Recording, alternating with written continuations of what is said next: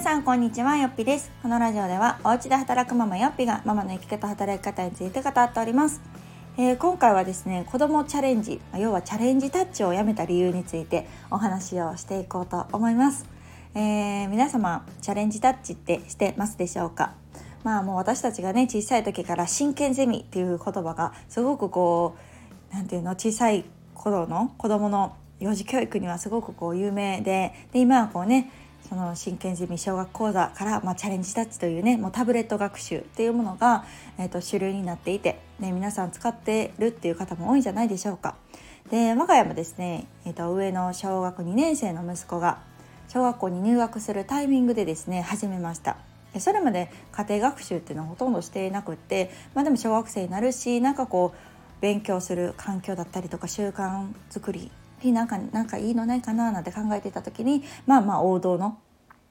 えー、チャレンジタッチっていうのをスタートしましたが、えー、この度やめることにしましたっていう結論ですね。でまあなかなかやめ時だったりとか、まあ、そのやめる理由だったりとか様々皆さんあると思うんですけれども、まあ、我が家の場合、まあ、なぜやめたのかとか、まあ、なぜこのタイミングなのかみたいなところをね、まあ、一つのこの事例としてお話ができたらなと思っております。で、えーとまあ、一番ねやめようと思った理由はちょっと効果がないんじゃないかと思ったことですね。まあ、これが我が家にとっての一番の理由でした。まあ、その効果は何かというと、えー、チャレンジタッチってね、まあ、タブレット学習どこもそうかもしれないんですけれども、まあ、問題解きますと。で、まあ、間違うとしたらその後にすぐね要は回答が出るんですね。なので例えば、まあ、あを選んでた。でもまあ答えは E だったとしましょう。そうすると「あ」をして決定をしてなんかこう「あれれ」ってコラショがね言うんですけどその後に「答えはいいだよ」その理由はねみたいな感じで横にね書いて出るんですけど、まあ、正直、えー、まあ、うちの息子に限ってかもしれませんが回答なんてまあ読みません。であ答えはいいなんかと思って あの次へに進むんですね。であの仕組みとして一応間違った問題っていうのは最後にもう一回あの正解するまで溶かされるのでもう一回出てくるんですね最後に。ただですよもうこの答えはいいということが分かってますからもう2回目ではもういいを迷いなく押すわけですね。そして正解。よっしゃ今日の問題終わりみたいになるのでなんかずっと私はそれがなんかんって思ってるところだったんです。で本当にこれは理解してるのか？ただただ答えがあいいだったのかと思っていいを出してピンポンになってるだけじゃないのかっていう疑問はねちょっとふつふつとありました。でうちの息子はね結構こう間違うのが大嫌いなんですよ。なのでそのまずコラショの「あれれ」にめちゃ腹立ってるんですね。え？みたいな「まあ」みたいな感じでそこで不機嫌になるのも私としてはすごくこう嫌なところでなんかその間違ってもいいじゃんみたいな。もうむしろなんか間違う、うん、間違うためというか何が分かって、ま、何が分かってないかをこう区別してでその分かってないところを分かるようにするための学習だと私は思うんですね。だから間違ってもいいんだよっていくら本人に言ってももう本人が嫌なわけなんですよ。もうそのコラショのあれれがもう嫌いすぎてというか まあ確かにちょっとねあのーなんやろ蚊に触る言い方。なのかもしれないんですけどなんかちょっとそれが息子にとってはすごい嫌ででもなんか間違ったっていうことがすごくこう衝撃的でショックで嫌！みたいな感じでそこから不機嫌になるからもう私ももういいよ！みたいな感じでなんかそこでちょっとこう揉めることもあったりして。でなおかつそのあれれを防ぐためにえ、正解に持っていく本人がねその答えを知って持っていくっていうところにあやっぱりちょっと意味を私が感じなくなったしでそれで、ま、息子に聞いてみて「どう?」みたいな「これチャレンジたちやってるけど」みたいな言うとなんかこう、まあ、もうあんまり意味がないかなと思うんやけど？みたいなこと言うと、まあ、本人もなんか「うん」みたいな。感じで、まあ、別にどっちでもいいけど？みたいな感じだったんでなんかもうじゃあやめようというふうな結論になりました。うん、やっぱり私結構ね目的っていうところを、まあ、仕事でも大事にしがちなんですけどなんかそこがすごく重要かなと思っていて、まあ、何のためにこれをするかですよね。まあ、勉強は大事とは言いますけれども、まあ、何のために勉強が大事なのかとかじゃあそのためのこの学習っていうのは何のためにするのかっていうのが私にとってのその何のためっていうのはさっきお伝えしたその何が分かってて何が分かってないかを区別することでその分かってないところを分かるようにクリアしていくことっていうのが目的だと思ってるんですね。それができるんだったらまあ何でもいいと思ってるんですがあのタブレット学習っていうのがその私の思ってる目的とはちょっとずれてるかな、うん、と思いました。で、まあ、ただねこの勉強するっていうことはすごく大事だしあとこのチャレンジタッチのおかげで良かったなと思うのはそれもあるんですよ。そう一つはやっぱり勉強習慣がついたっていうことですね。あの我が家で言うと結構毎日やってるので毎日チャレンジタッチをするっていう習慣はついてるんですね。そうそうだからそれはすごく良かったなと思います。あとはなんかこう付録というかなんかついてくるその漢字辞典とかがあるんですけどそれもなんかこうなんていうの？ドーンと大きい何センチもあるような漢字辞典とかって正直多分読む気がなくなるというか調べる気がなくなると思うんですけどこのチャレンジのいいところは毎年1年生の漢字2年生の漢字3年生の漢字みたいな感じで結構こうね薄いえー、漢字辞典が送られてくるんですね。で漫画付きで。なので1冊で言うと学年で言うと1センチもないぐらい。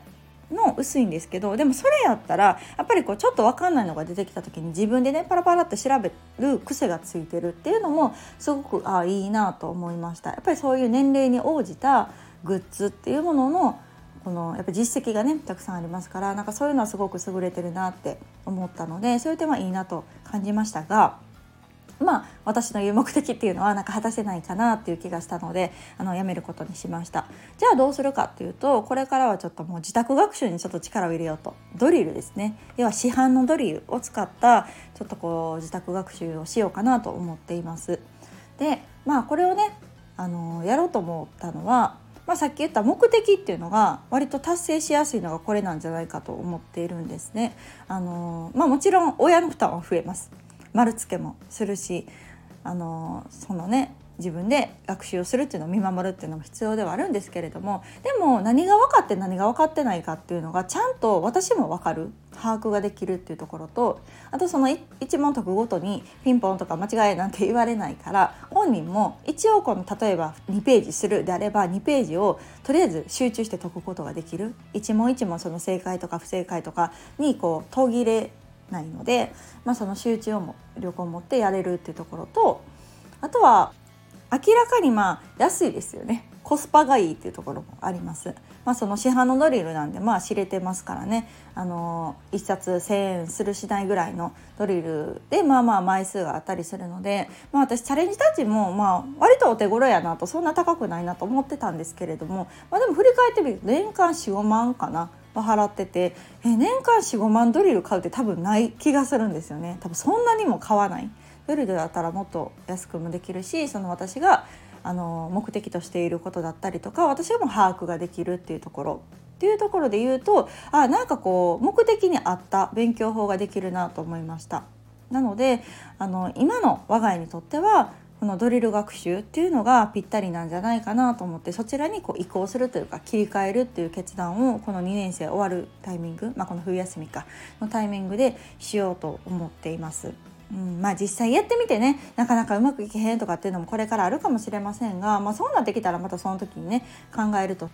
少なくとも今のこの本人のタブレット学習のストレスみたいなものはなくなるんじゃないかなと思っています。でまあ、これができるのもやっぱりこう私が在宅ワークだからなっていうのもすごく感じていて、まあ、まあ、せっかくね家で働いてるのでなんかそのメリットを生かしたらいいやんっていうか、うん、なんか生かした方がいいなと思ったのも一つ大きな理由でした。なかなかこれがね、あのー、会社に勤めてて帰ってきてねただでさえこのご飯作ったりとかでバタバタしてる中で自宅学習ドリルを見るっていうのはね過酷かもしれませんが、まあ、幸い、まあ、息子も今学童に行っていなくってでお家帰ってきてからね宿題した後の時間だったりとかあとはその夜ちょっと空いた時間だったりとかに見ることができるかななんて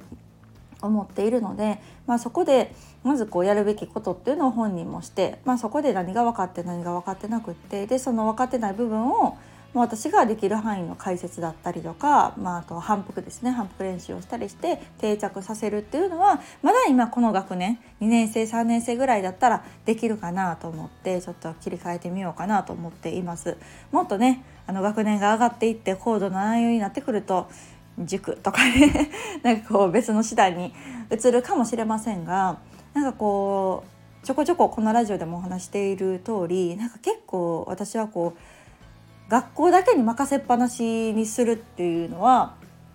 ちょっとこうあんまり良くない良くないっていうかなんだろうな。私が把握がしきれてないなと思いました。その前言ってた音読み習ってない問題とかね。え知らんかったみたいなこととかがもう結構あったりとかして。なんか学校はやっぱりこう一周はもちろんしてくれると思うしあの学校の授業を一番ちゃんと聞きなさいっていうのはもう大前提として伝えてはね本人には伝えているんですけれどもやっぱり一回聞いたからといってじゃあ全て完璧に定着するかっていうとそうではないと思うからこそ学校で習ってきたものをしっかり家で復習をする。でそこでしばらく経ってもう一回復習をしてで忘れてるものとかっていうのをこうキャッチアップしていくのはやっぱ家でやるべきかなと。そこまでね学校にお願いするっていうわけでもなかなか難しいかなと思うので学校で学んだことをどれだけ定着してるのかとか抜け漏れっていうのを後で補填できるのかっていうのは親の役割というか家でやるべきことかなと思ってちょっとこう家庭学習とかドリルにの挑戦をしてみようかなと思っています。はいなのであのせっかくねついたこの学習習慣というのをなくすのももったいないので、まあ、このチャレンジタッチでついた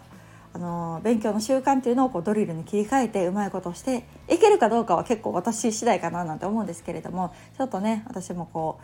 う、うん、子供への時間だったりとかちゃんと勉強する時は勉強向き合うように時間をとっていけたらなとそんな2024になったらいいなっていうのも一つねあの母としての目標であります。もしこのラジオ聞いてくださってる方でお家でねあのドリルとかやってるよっていう方がいればおすすめのドリルだったりとか勉強法っていうのを教えていただけると参考にさせていただきます。是非皆さんのあのやっているね実践例っていうのも聞かせていただければと思いますので先輩ママさんたちよろしくお願いします。ではまた次回の放送をお楽しみに。さよなら。